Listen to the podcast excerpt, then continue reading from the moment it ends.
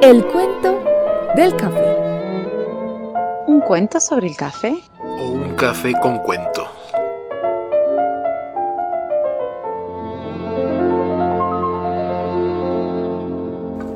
Hola Mario, ¿cómo estás? Hola Marina, ¿cómo te va? Bienvenida a tu a tu puesto reservado calentito acá en este rinconcito de la librería. A mi lugar. Acá te estaba esperando.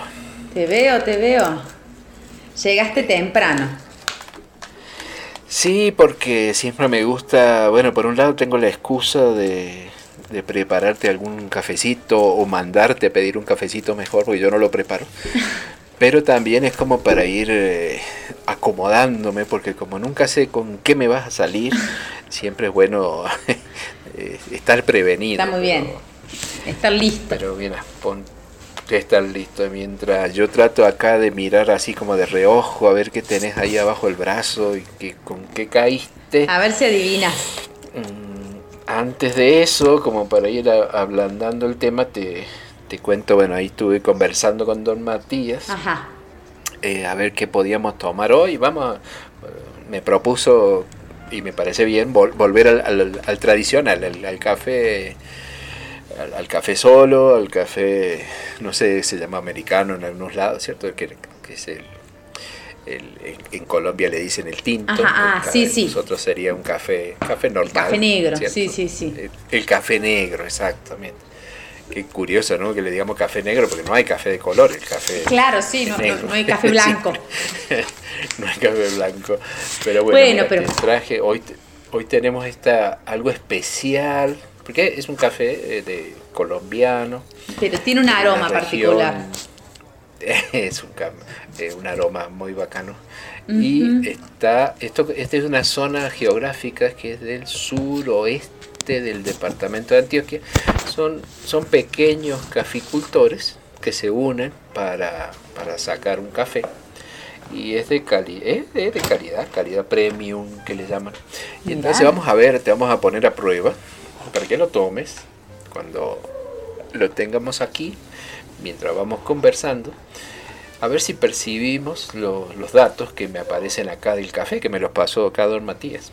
Me dice que Ah. este café, bueno, este café, mira, fue cosechado o, o crece eh, eh, entre 1600 y 2000 metros sobre el nivel del mar. Está, mm, dice, tostión media, o sea, una- Sí, sí. en el proceso del tostado. El cuerpo es cremoso, así que quisiera ver que lo pruebes, a ver si descubres La que el cuerpo sea cremoso.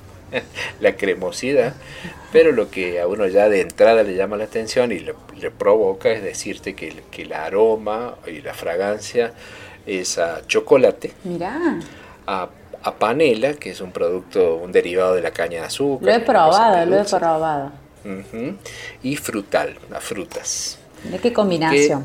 lo, lo distinguen entre el aroma y el sabor, ¿no? porque lo que vas a oler primero y cuando lo saboreemos, eh, dice aquí que deberíamos sentir un, dul- un dulce a chocolate, una nota frutal y panela. Mirá. Vamos a ver si funciona. Sí, pero qué, mm, Así que qué nivel de, de materia prima que tiene, que tiene Don Matías. para que vea, Ya le voy para a que pedir vea que Don Matías siempre nos sorprende. Que venda, a ver si me puedo traer uno de esos a mi casa. Que me venda un paquetito. Ah, hacele caritas porque yo no sé, de tener que conseguir que él te abra sus secretos más ocultos. Yo, yo lo he intentado, pero creo que con tus caritas va a ser mejor. Te voy a hacer ojitos Va ahora cuando nos traiga el café. Hacele ojitos. Bueno, pero entonces mira que ya, ya el café nos pone de buen humor. Sí. Espero que el cuento que has traído no Acompaña. vaya a ser de aquellos que nos ha que nos han sabido complicar la vida. Bueno, no sé, no sé. No es un cuento, es un cuento, me parece que es un cuento alegre. eh, o por lo menos a mí me, bueno, a mí me gustó. Viste que en general todos los cuentos que traigo me, me han gustado. Algunos más, Sí, algunos se menos. parte pero- por ahí. Claro, es como el comienzo. Eh, te cuento que hoy vamos a, quiero que charlemos un poquito sobre los portadores de sueños de eh, Gioconda Belli. Muy bien, comenzando como hacíamos siempre, juiciositos y organizados por el título. El título llama la atención, ¿no? Los portadores de sueños. Así es. Ya, ah. si nos inspiramos con el título, capaz que ya empezamos a... nos da tema. Sí, sí, sí. ¿A qué te suena el título? No, me hace pensar porque eh, porque no le puso los soñadores. Ah. Estoy pensando mientras te escuchaba y mirando acá la superficie del cafecito negro, si es lo mismo, si, si será lo mismo los soñadores que los portadores de sueños. Si será lo mismo ser un soñador o ser un portador de sueños. Parecería que, que el portador de sueños es, es un encargado de, ¿no? Es que maneja los sueños, no es el soñador, es como el, que, el que reparte sueños. Sí, o, a mí me, me da la idea de que en esto que decimos por ahí no es lo mismo soñar que portar un sueño, ¿no? Es decir, portarlo tiene que ver como con poseerlo, con poder, un poco lo que vos decís, ¿no? Pero esto lo tengo y lo puedo llevar, em, lo muestro. No sé si va por ahí. Y, antes, eh, no, tiene que ver con, el tema que vos trajiste, pero me hace acordar, no sé si tuviste la oportunidad, la oportunidad de leer eh, la, la, obra de Alejandro Dolina, Crónicas del Ángel Gris. Sí, algunas. algunos, viste, algunos fragmentos. Sí, sí, sí. Porque bueno, es otra cosa, es otro tema, es otro estilo, muy, muy, muy particular, muy propio pero sí tenía que ver con que el ángel gris era el encargado de repartir sueños, ¿no? De alguna forma, en esa, ahí quedaba claro que él era un, portador de sueños, pero es un personaje que no se involucra y, reparte sueños. Claro, claro. me hizo acordar el título, ¿no? Por un momento.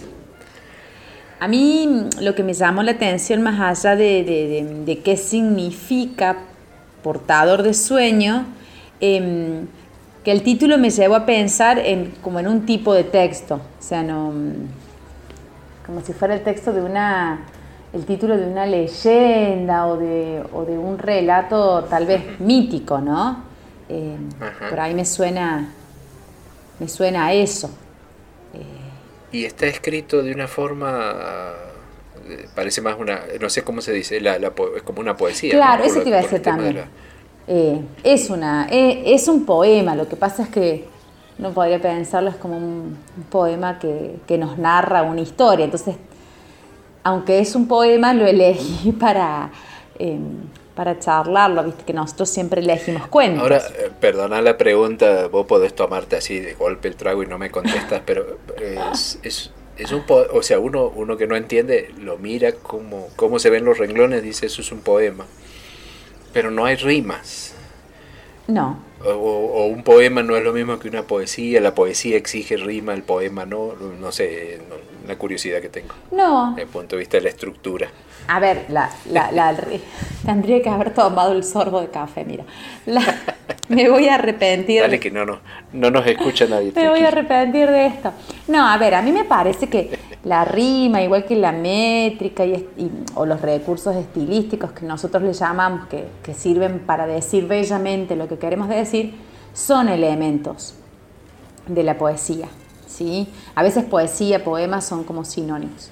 Son elementos, pero me parece que no son eh, elementos indispensables, ¿no? Es decir, no es que un poema sí o sí tiene que tener rima, eh, mm, rima consonante o rima sonante. De hecho, existe lo que llamamos rima libre y es que, bueno, los versos no riman entre sí, ¿no? Eh, entonces me parece que por ahí, si tenemos en cuenta eso, no sería un problema. Claro, no, no, para nada. Y no, no, no le, bueno, no, no nos quedamos hablando de eso, pero se trata de una escritora. Es una mujer. una mujer. Em, de Nicaragua. Eh, bueno, tengo entendido yo que, todavía vive, sé que tal vez sí, puede, podría escucharnos conversar de ella. Podríamos invitarla de verdad. O, esperemos que no. sí, podríamos.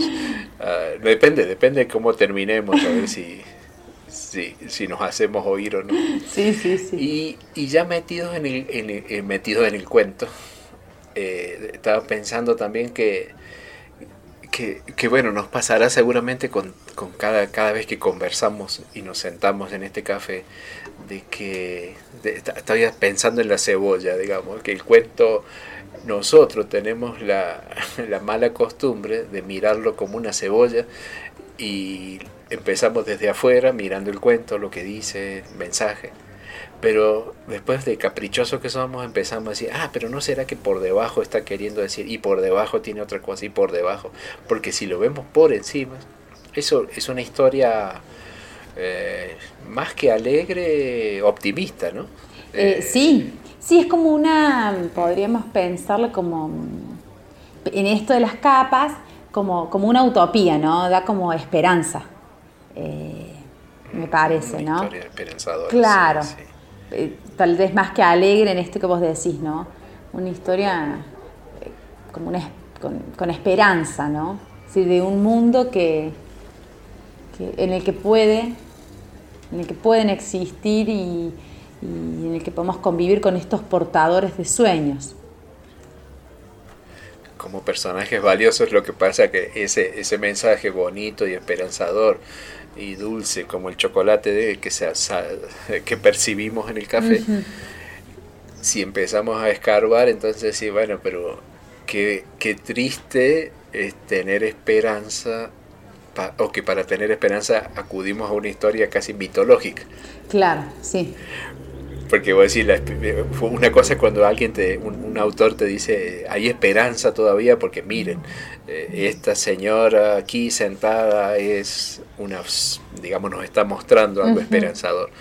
Pero si lo esperanzador va a quedar en, los, en manos de personajes que irreales, ya bueno. no pasa a ser o, crees que sí, que simplemente hay, hay personas así que uno podría decir, ellos son portadores de sueños? Claro, a mí me parece que lo mítico es la forma en la que ella elige contarlo. Sí, como yo decía, a mí me parece, es un poema, pero me parece que eh, me da la idea de, de que fuese un mito, una leyenda, ¿no? Pero no en el sentido de que sea irreal, o de que no existan, o de que no puedan existir, sino que eh, la forma en la, que, en la que habla de algo que, tal vez existe, ¿no? Tal vez es la manera que ella encuentra de hablar de nuestra, de nuestra realidad, ¿no? Los gente que, que, soñó, eh, que soñó la construcción de un mundo, dice, y gente que, bueno, que ha soñado la destrucción también, ¿no? Eh, y uno lo podría reconocer en nuestra realidad gente que... Sí, o, también avanzando un poquito eh, y avanzando en la cebolla hacia abajo, eh, esos, esos personajes tan eh, simples, transparentes, puros, que generan esa esperanza, se menciona varias veces en el texto que son peligrosos para ciertos claro. grupos. Y son peligrosos. Claro, claro. Y entonces ahí tiene otra connotación, ¿no? Decir, bueno, no es solo una cosa dulce y almibarada, sino que hasta hay personas que considerarían que esas personas son peligrosas, y hay que destruirlos, como menciona ahí. Eh, claro, y digo, y uno lo, uno lo podría reconocer en nuestro, me parece, ¿no?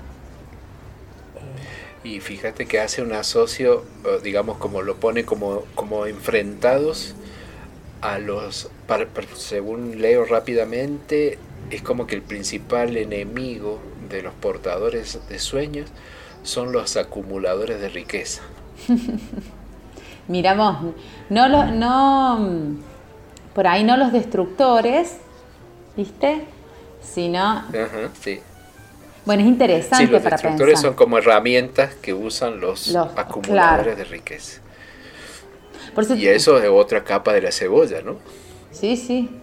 Por eso te digo, es como bastante interesante porque uno, si yo te digo los acumuladores de riquezas, vos tranquilamente podés pensar en, personas concretas eh, de nuestro tiempo, ¿no? Y es como muy interesante la manera que ella tiene... por ahí. Con esto, vos decís que vos decís que está acumulando riqueza. Me lo hubieras dicho antes. la pequeña, riqueza, riqueza intelectual me refiero. Mira esta librería tan bonita. Es cierto, es cierto.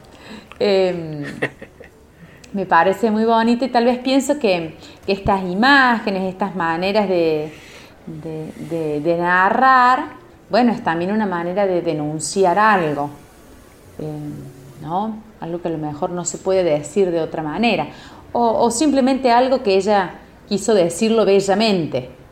Em, sí. Y, y, sí, conversando es como que me van quedando de, de algo tan sencillo y limpito, me van generando muchas dudas, ¿no? Ya, ya, ya planteamos una que, que podríamos seguirla conversando eh, en el blog, el cuento del café,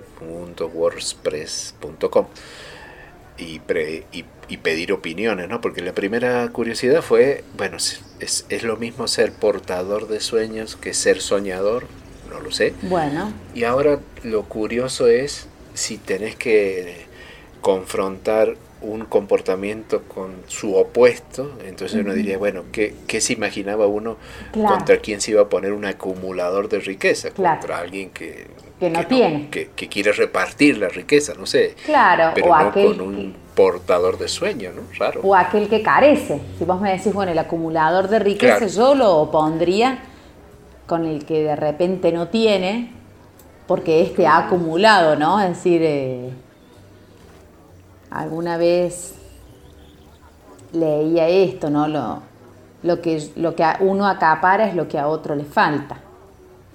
Pero no lo hubiera opuesto claramente a, a un portador de sueños, ¿no? Lo que pasa es que, bueno, es esto que decía, hay que ver qué entendemos por los portadores de sueños también. Claro, claro. Entonces ahí, ahí está el nudo, ¿no? Porque además ya me fui con el café y volando y, la palabra sueño, todo lo que implica y, y, pensando en eso, por qué los portadores de sueños pueden ser peligrosos y por qué hay que destruirlos. Y de golpe se me cruzó la figura de Martin Luther King diciendo tengo un sueño. Entonces, ¿cómo es que que a veces, la, no sé si se va a hacer una, como una conclusión media agridulce que sacaríamos de que, que los, los soñadores, diría yo, no son personas, son personas de temer, digamos. No son solo de mirarlos simpáticamente, porque en algunos casos pueden ser hasta, hasta peligrosos ser un soñador. Sí, sí, peligroso para, peligroso para uno, para el soñador, ¿no? y para los otros. Eh, claro, claro. Sí, sí, sí. ¿Y encontraste alguna así como frases o párrafos que te... No, no, no, no, no. A mí realmente me, me, pareció bellísimo, bueno, creo que lo he repetido muchas veces, pero porque es así, ¿no? La manera de describir. Te leo dos o tres así que me gustaron mucho. Eh, por ejemplo, desde pequeños venían, marcado por, venían marcados por el amor Detrás de su apariencia cotidiana guardaban la ternura y el sol de medianoche. Las madres los encontraban llorando por un pájaro muerto y más tarde también los encontraron a muchos muertos como pájaros. Em, por ejemplo, ese juego de palabras ahí del final. Claro, las imágenes. Estos seres cohabitaron con mujeres traslúcidas y las dejaron preñadas de miel y de hijos verdecidos por un invierno de caricias un invierno de caricias, ¿no? Verdecidos por un invierno de caricias. Me parece una... O sea, hay una cantidad de, imágenes no, no, No, claro, eh, eso. En pocas palabras. En pocas palabras, imágenes, primero imágenes, ¿no? Es como muy visual también. Mm, Pero eh, son imágenes que son difíciles de imaginar, ¿no? Porque hijos verdecidos... Mujeres translúcidas. Preñadas de miel, por ejemplo. ¿Cómo lo imaginas? Hijos verdecidos por un invierno de caricias. ¿Qué significa, no? Me parece que es como muy rico el juego que hace con el lenguaje, la elección de las palabras, la elección de las expresiones. qué está queriendo, esto que vos decís, ¿no? En estas capas de cebollas, qué está queriendo decirnos. Eh, y por ejemplo... Y, tal vez, perdóname, es como, lo que nos está pasando con el, con el café, digamos, una cosa. Es, es solo un café. Pero si lo sabes saborear, puedes decir, ah, pero mira, hay un, estoy saboreando un chocolate. Y lo que vos decías, un invierno bendecido de caricias, es, es una frase. Pero si te quedas un ratito en la frase, decir, uy, pero qué, qué, qué, poder tiene haber combinado tres palabras ahí en esa frase. Claro. Mira, y mira, esta, esta del final, que en realidad la podemos leer porque no es un spoiler por el tipo de, historia, ¿no? Pero eh, nosotros solo sabemos que los hemos visto, sabemos que la vida los engendró para protegerse de la muerte que anuncian las profecías. O sea, la vida se tiene que proteger de la muerte y para protegerse engendra más vida. Eh, y es como si de nuevo una contraposición, porque arranca con el tema de las profecías, que también siguen siendo, digamos, sería como, como una esperanza negativa, una profecía de, que algo va a terminar, y esta es como ponerle como contraparte otra cosa similar. Y, y, como dijiste vos, no se hace spoiler porque en realidad el, el cuento no el cuento no termina. O, no es una historia que acaba. Claro, claro, claro. Eh, tal vez una, una, historia que ya acabó, ¿no? Y nosotros simplemente somos como testigos o, o en realidad estas profecías que han sido pronunciadas en algún momento y, y todavía nosotros estamos como, como vivenciando el cumplimiento o no de las mismas, ¿no? Es como que las estamos transitando. Eh, y yo también siento que, la escritora lo que hace, digamos, te, te, te presenta una pintura, como dijiste vos, esto es lleno de imágenes, una, una pintura, o algo para que vos saborees y disfrutes. Y uno lo siente así, es algo que te deja, como decimos nosotros, un buen, un buen, sabor, de boca, un buen sabor de cuento. Pero el problema está, y menos mal que ella no está aquí, porque si te pregunta, bueno, ¿cómo te identificas vos? ¿Qué vas a hacer ah, vos respecto a eso? ¿Cómo te metes en ese Y ahí empiezan los problemas, ¿no? Porque mientras vos no te involucres en la historia, sí, sí. es solo es una historia muy, muy agradable. Pero si te decís, bueno, ¿y será que me está diciendo algo, como diciendo, me está llamando la atención y yo qué hago? No, y además imagínate que a veces a los chicos uno se le pregunta, bueno, ¿y con, qué, con quién te identificas? Y es como complicado también porque decir, bueno, soy absolutamente un portador de sueños con todo lo que eso implica, soy un poquito un destructor, soy un poquito acumulador, ¿no? Claro, cuando tenés que tomar partido, ahí el complique, ¿no? Claro. Y hay una, ahora que vamos con el café ya, que te has endulzado con el café, ah, mira, endulzado con el café amargo, ¿no? Sin azúcar. Eh, me gustaría que me ayudes a, pensar o a interpretar o a ver más allá de lo ah, tomando esta frase que aparece ahí en la historia, que me quedó grabada dice en algún momento, el que no tiene ojos para soñar no ve los sueños ni de día ni de noche. El que no tiene ojos para soñar no ve los sueños ni de día ni de noche. A mí me hizo ruido diciendo, ahí, me parece que hay mucha cosa en esa frase. No logro este, asimilarla pero no sé, o, es un problema mío, no sé qué opinas. Eh, no, no. lo primero me hace acordar, mira, me hace acordar a, hay una cita bíblica em, que tiene como este, como, también esta estructura, ¿no? El que, el que no tiene ojos, el que tiene oídos para oír, que oiga. Una cosa así. Eh, o, el negativo, ¿no?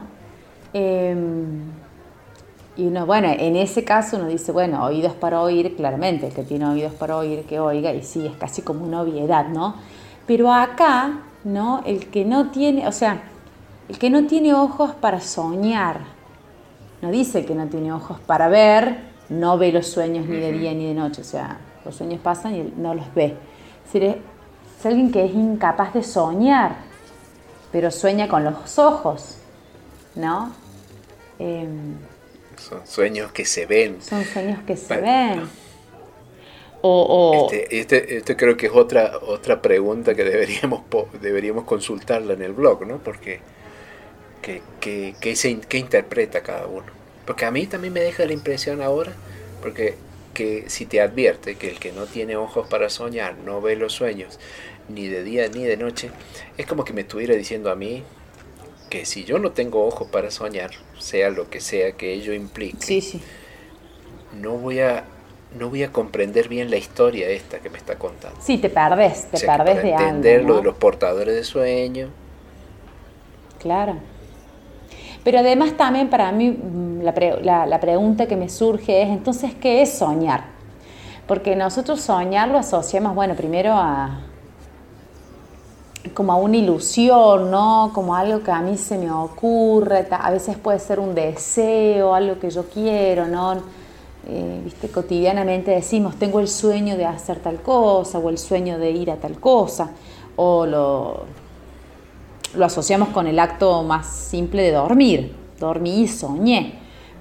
Pero en este caso, como que los sueños no serían tal vez algo que depende del sujeto, es un deseo que yo puedo tener y me hago la imaginación, sino que el sueño estaría fuera, o sea, está en la realidad y yo tengo que poder verlo y tal vez poder verlo, como asirlo para poder portarlo. Entonces, si no tengo ojos para soñar, no los puedo ver, viste que dice ni de noche ni de día, o sea, no lo van a ver. Les pasan por adelante. Yo lamento mucho haberte oído porque creo que has dicho una, mira, yo lo anoté acá en la servilleta, has, dicho una frase que me parece que eso es lo más complicado que te he escuchado decir desde que te conozco. Porque, no, me refiero que tocaste algo que es tan común para nosotros que no, le, no, nos detenemos a masticar hablando de los sueños, ¿no? porque, porque está el, acto fisiológico de soñar, el, que todos, el que todos tenemos. Pero fíjate que eso Qué lindo que lo decís. Sabes que tengo una cierta mirada científica del cuento, de, la historia, de, cualquier cosa.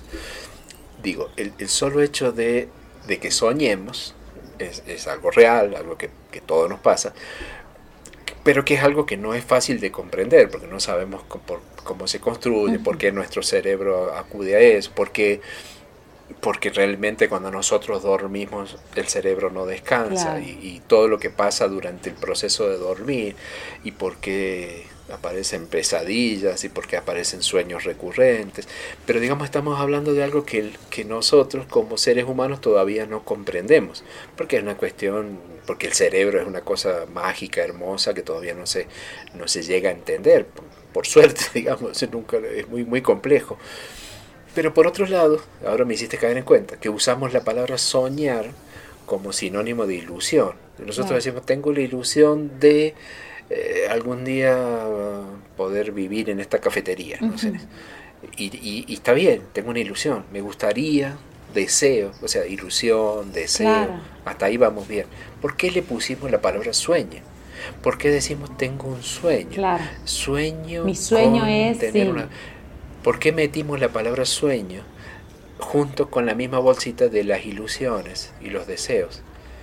Porque en realidad parecería que los sueños, las ilusiones y los deseos las podemos controlar, somos nosotros los dueños de la ilusión, pero no somos los dueños de los sueños, porque no podemos, es, más, si, si, te acostaras a dormir y organizaras la cabeza y dijeras, bueno, esta noche voy a soñar con tal cosa, dejaría de ser sueño, porque el sueño es incontrolable. Sí, y además, más allá de que dejaría de ser sueño, creo que no lo lograrías, no sé claro, es imposible. Si, alguien podría, digo, Entonces, ¿en qué momento, en, quién fue el que dijo, ay, tengo un sueño con irme a Grecia, no sé, algún filósofo por allá habrá dicho, qué sueño, qué sueño con conocer a Platón, no sé, pero ¿por qué dijo sueño? ¿Por qué no dijo, por qué no se quedó? Me gustaría, tengo el deseo, tengo la ilusión.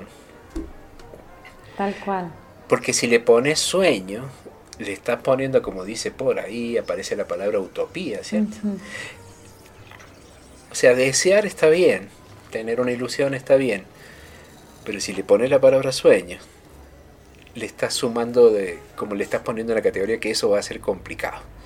Complicado, difícil de conseguir. Sí, sí, sí, De todos modos, fíjate. Mira como la palabra sueño, sí. Eh, sí, como la palabra sueño desprende toda esta, toda esta discusión. Y dos cositas que en realidad tienen que ver con la frase que, que vos destacabas. Después dice, y en el mundo se ha desatado un gran tráfico de sueños, ¿no? Esto de no lo podemos controlar, no lo desató el hombre, no lo desató el acumulador de riquezas, ni siquiera los mismos portadores, ¿no? Se ha desatado. Los sueños están ahí, no los, no los podemos manejar, no dependen de nosotros, sino tal vez de, de una instancia eh, como superior, ¿no? Sea cual sea. Pero después dice, eh, eh, la semilla de estos sueños no se puede detectar porque va envuelta en rojos corazones, en amplios vestidos de maternidad, donde piececitos soñadores alborotan los vientres que los albergan. Además de que una imagen bellísima de la maternidad, pero esto de, bueno, como que volvemos a lo mismo, ¿no? Los sueños no, no los podemos, no, los soñamos nosotros. O sea, están, vienen a nosotros, están puestos en nosotros, pero no los creamos. No los manejamos, no, nos pertenece. Eh, ni, no lo generamos. Y, ni siquiera en nosotros, perdón. Los sueños están como puestos en estos portadores de sueños. El resto tendrá ilusiones, tendrá deseos, no sé. Pero ellos tienen los sueños.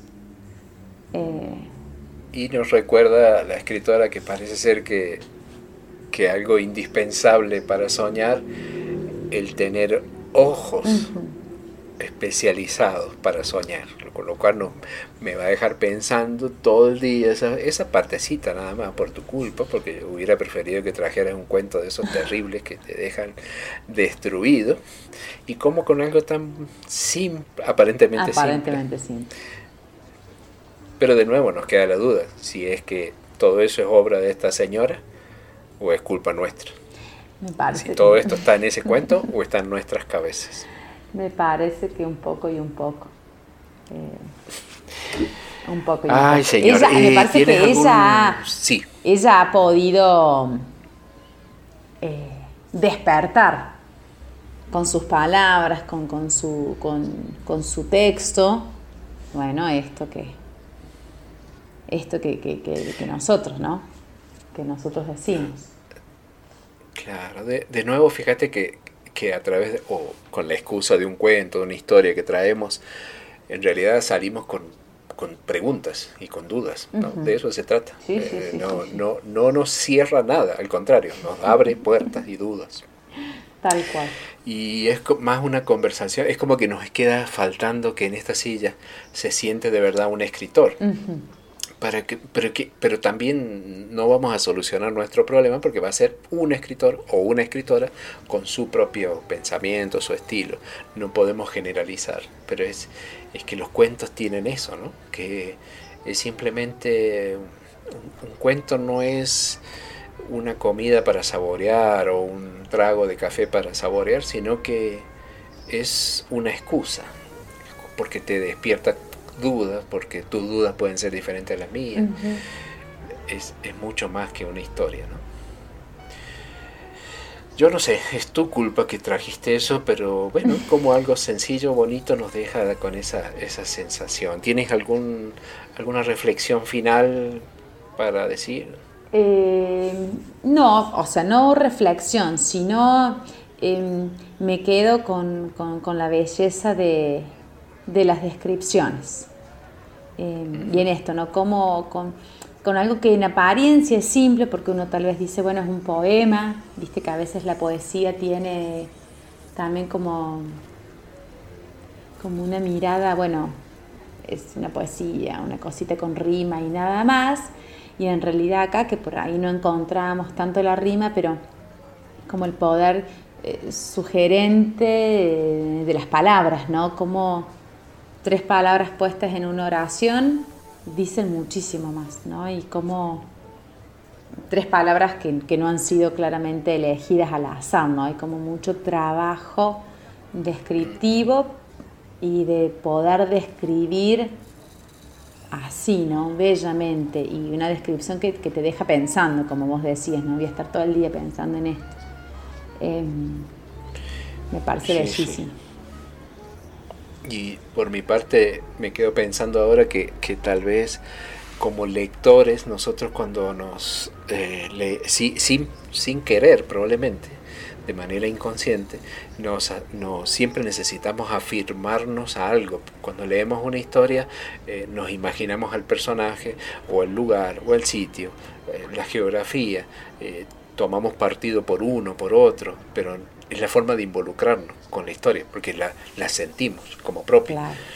Pero en este cuento es complicado porque no sabemos, esto no hay un país, no hay una persona, no hay nada. Entonces uno se queda, no tenés de dónde agarrarte, tenés que simplemente leerlo. Vos, vos, te das cuenta que está hablando algo que es muy propio, que nos llega muy dentro, que seguramente habla, tiene que ver con nosotros, pero no hay forma de identificarse, es decir, claro, no, sí, no hay nada, ¿no? Eso, no hay un tiempo, no hay un país, no hay una geografía y así nos deja.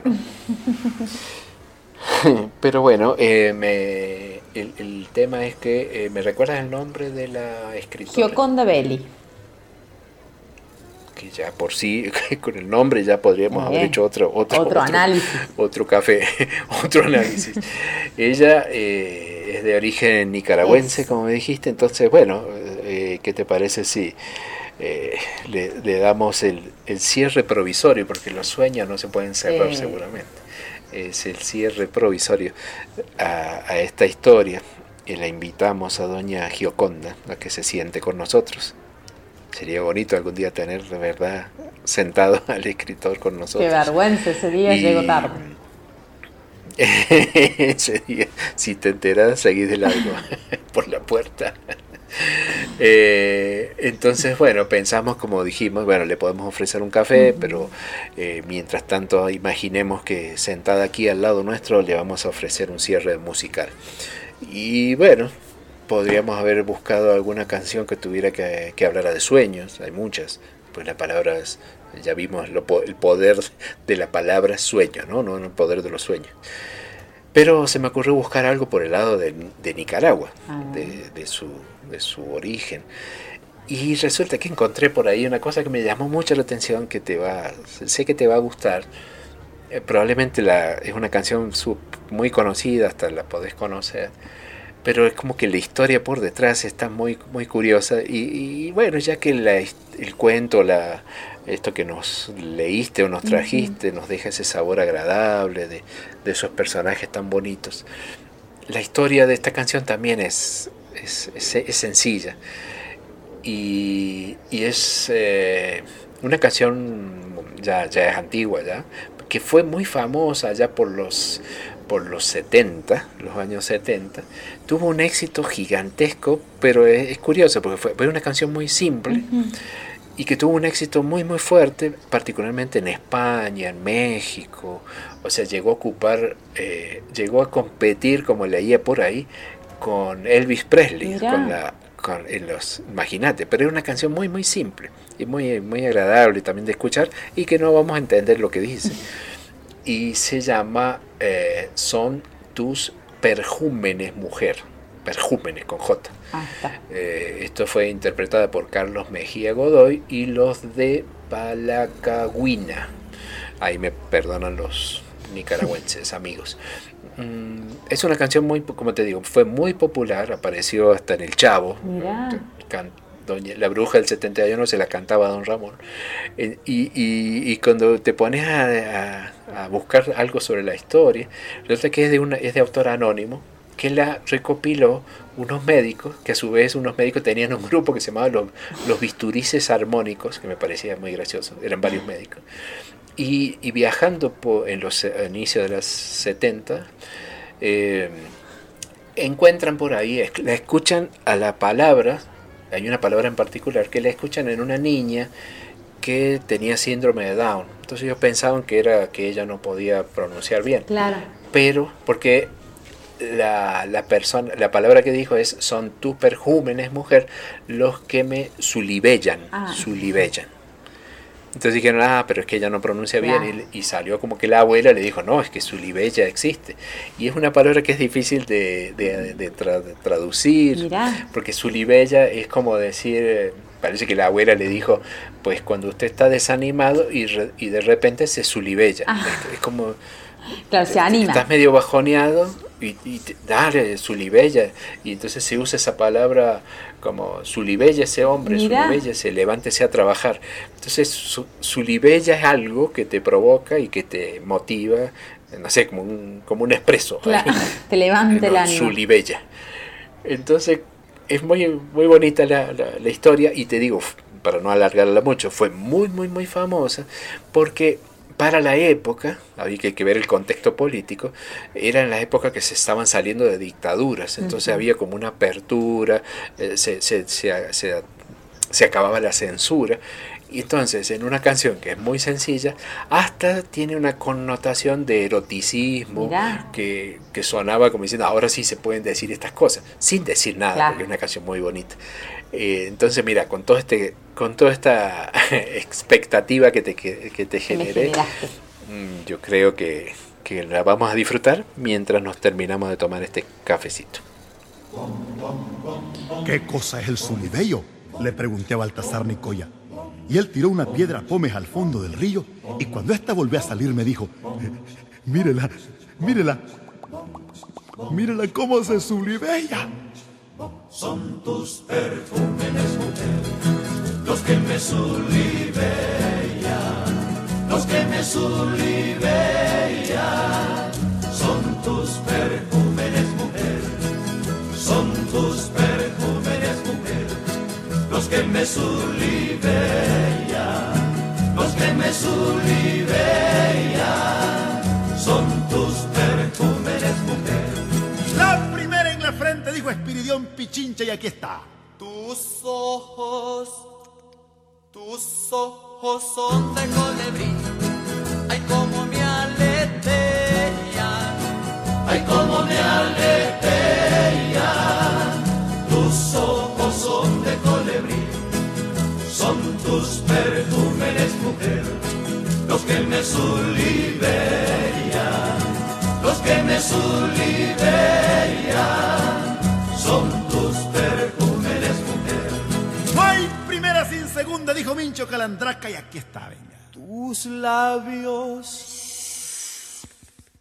tus labios pétalos en flor, como me como me soripellan, tus labios pétalos en flor son tus perfumes, mujer, los que me suliberían, los que me suliberían, son tus perfumes, mujer. La tercera es la vencida, dijo Cástulo Guandique, y aquí está, venga. Tus pechos, tus pechos cántaros de miel, como reverberea como reverbería. Cántaros de ¡Échale, Chile! Son tus perfumes, mujer, los que me suliberían, los que me suliberían. Son tus perfumes, mujer. A la cuarta, ni los bueyes. Así le va, pues. tu cuerpo Tu cuerpo chúcaro, mi bien, ay, como mi almarella. Ay, como mi almarella. Tu cuerpo chúcaro, mi bien. Un solito. El cuento del café.